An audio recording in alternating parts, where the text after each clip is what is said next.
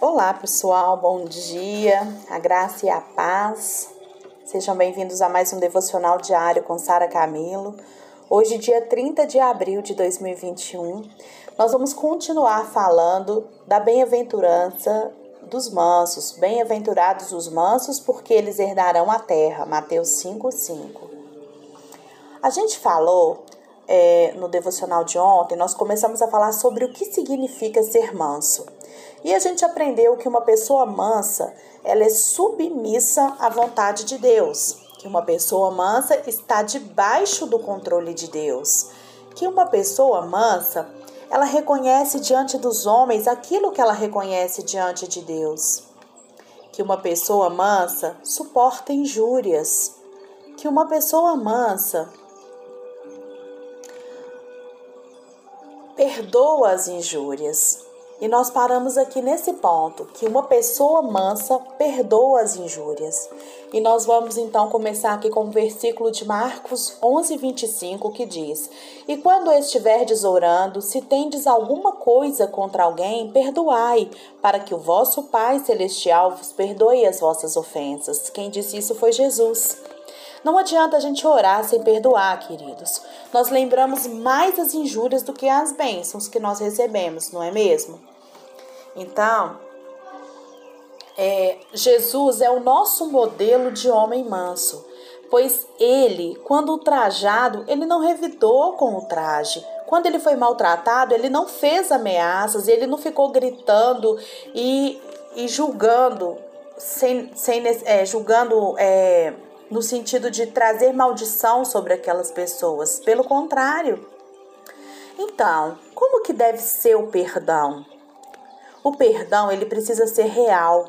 Deus mostra o seu perdão para nós e guarda o nosso pecado para si. Certo? Ele apaga os nossos pecados como a névoa e ele os lança no mar do esquecimento, e deles ele nunca se nunca mais se lembra. Deus, ele perdoa e esquece. Deus perdoa e não cobra mais. Deus perdoa e nunca mais lança o nosso pecado em nosso rosto. É assim que nós devemos perdoar, como Deus perdoa de todo o coração. Nós precisamos lançar no esquecimento aquilo que foi perdoado. Tem muita gente que diz: Eu perdoo, mas eu não esqueço. Então não é um perdão genuíno. Tá? O perdão genuíno é o perdão de Deus. E é o mesmo que nós devemos ter.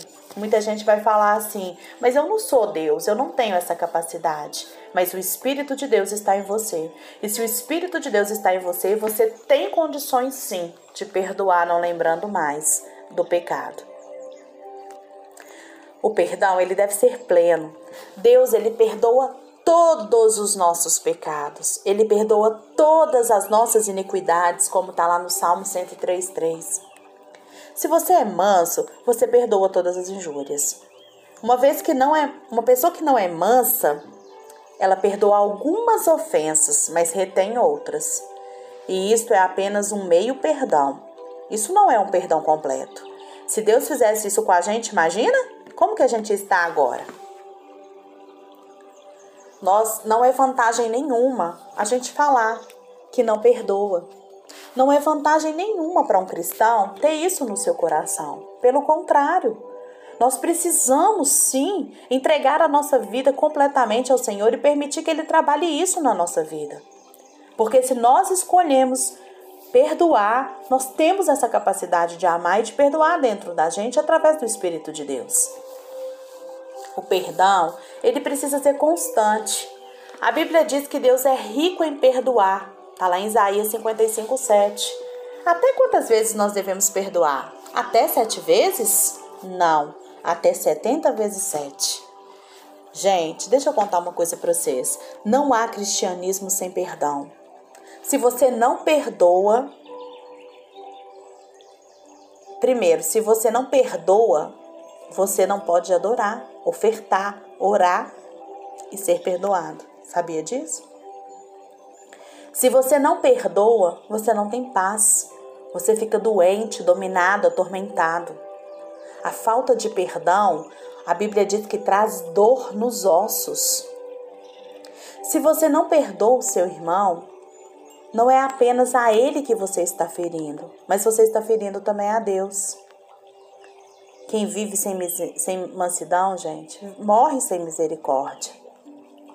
Eu já contei aqui para vocês a história daquela ave, né, sagrada no país, que quem mata tem que ficar com ela nas costas, amarrada até que ela se decomponha, decomponha totalmente.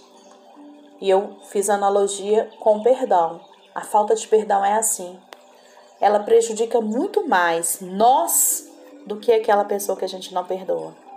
Porque traz sentimentos ruins, traz doenças psicossomáticas, tudo por causa da falta de perdão.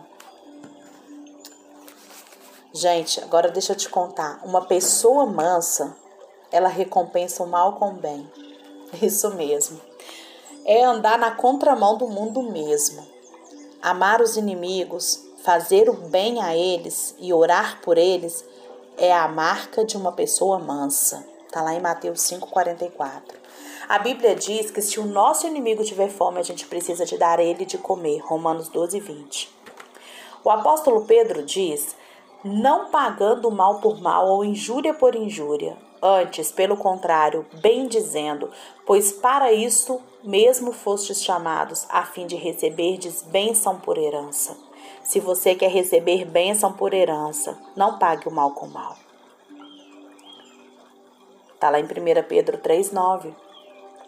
Se você pagar o mal com o mal, é você agir como um selvagem. Pagar o bem, o bem com o mal é agir como um demônio. Mas pagar o mal com o bem é agir como um cristão, como uma pessoa mansa. Dá vida ao teu testemunho, o seu testemunho pagam-me o mal pelo bem, o que é desolação para minha alma. Quanto a mim, porém, estando eles enfermos, as minhas vestes eram pano de saco. Eu afligia a minha alma com jejum e oração, e em oração me reclinava sobre o peito. Salmo 35, 12 e 13. Deixa eu te contar aqui agora algumas razões para você ser manso. Que nós temos para ser manso. Primeiro, nós devemos ser mansos porque Jesus, o nosso supremo modelo, foi manso. Jesus é o homem perfeito e ele foi manso e humilde de coração. Quando ele foi ultrajado, né, injuriado, ele não revidou com, a mesma atitude. As palavras dos seus inimigos foram as mais amargas, mais amargas do que fel, e que lhe deram, que eles jogaram nele lá naquela cruz mas as palavras de Cristo foram as mais doces do que mel. Foram palavras de perdão e salvação. Ele orou e chorou pelos seus inimigos, ele perdoou os seus inimigos e ele nos convida a fazer como ele, lá em Mateus 11, 29. Ele diz: Aprendei de mim, porque sou manso. Cristo, ele não nos exorta a aprender com ele a fazer milagres, a abrir os olhos de cegos, a levantar mortos, mas ele nos exorta a aprendermos a sermos mansos como ele. Se nós não imitarmos a sua vida, nós não seremos, salvos pela sua morte. Porque o cristão é aquele que é um pequeno Cristo. Segundo, não devemos ser mansos. Nós devemos ser mansos porque nós somos servos de Deus. Nós devemos ser mansos por isso, nós somos servos de Deus do passado. Porque os servos de Deus do passado foram mansos, nós devemos também ser. Vamos pegar aqui alguns exemplos de servos de Deus do passado que foram mansos e que deixam esse testemunho para a nossa vida. O primeiro foi Abraão. Abraão, ele abriu mão dos seus direitos e deu a Ló a oportunidade de escolher primeiro. Uma pessoa mansa, ela abre mão, ela não briga pelos seus próprios direitos. E o que, que aconteceu no final? Abraão foi muito mais próspero, porque Ló escolheu o lugar errado. Segundo Moisés, lá em Números 12, 3, diz que Moisés foi o homem mais manso da terra. Quantas injúrias ele sofreu, quando o povo de Israel murmurou contra, quanto que o povo de Israel murmurou contra ele. E em vez de se irar contra o povo, ele caía de joelhos em oração pelo povo. A gente vê isso lá em Êxodo 15. As águas de mar, elas não for, foram tão amargas como o espírito daquele povo, mas Moisés reage não com amargura, mas com oração. O manso, ele não vai deixar gerar no seu coração amargura, porque ele vai confiar no Senhor e ele vai na oração resolver todas as coisas. Davi, Davi é outro exemplo. Davi, ele perseguia, Saul perseguia Davi loucamente, né? E várias vezes Davi teve a vida de Saul em suas mãos, mas ele não se vingou. Tá lá em 1 Samuel 26. Simei amaldiçoou, amaldiçoou Davi. E Davi não permitiu que a sua vida fosse tirada, lá em 2 Samuel 16. Um homem manso, ele não defende a sua própria causa, ele não fica defendendo a sua reputação. O homem manso sabe quem ele é e sabe que quem o justifica é o Senhor. A mansidão, ela é o caminho para derreter e conquistar o coração dos próprios inimigos, gente. Em Provérbios 15, 1 diz que a palavra dura suscita a ira, mas a resposta branda ou mansa desvia o furor. A brandura de Davi com Saul derreteu o coração de Saul mais do que a bravura de Davi. 1 Samuel 24. A mansidão, ela é como juntar brasas vivas na cabeça do seu inimigo. A ira, ela faz um amigo tornar-se inimigo, viu? Mas a mansidão faz um inimigo se tornar seu amigo. É isso mesmo. Então, a gente vai continuar amanhã ainda falando da mansidão, mas hoje nós vimos pontos muito importantes aqui da mansidão. A gente viu sobre o perdão, né? E a gente viu também sobre é, como que nós devemos ser mansos. Nós percebemos aqui que a mansidão é algo que já está dentro da gente e que precisa ser manifestado assim como Cristo precisa ser manifestado através das nossas vidas. E a gente viu aqui as razões por que nós devemos fazer isso. As razões são porque o nosso supremo modelo, Jesus, era manso. E ele nos chama a ser manso. Né? É, então, nós precisamos estar atentos a isso. Nós devemos ser mansos porque os servos de Deus do passado nos deixaram esse exemplo. Gente, e mais do que tudo, a mansidão é o caminho para a gente conquistar o coração dos nossos inimigos e trazê-los para o conhecimento pleno da verdade de Jesus e do cristianismo.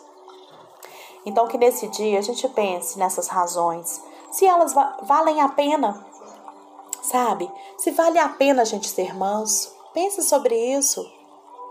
Olha, eu te falo na minha vida, o quanto eu aprendi, quanto a minha vida melhorou. Quando eu aprendi, sabe, que quem me justifica é o Senhor.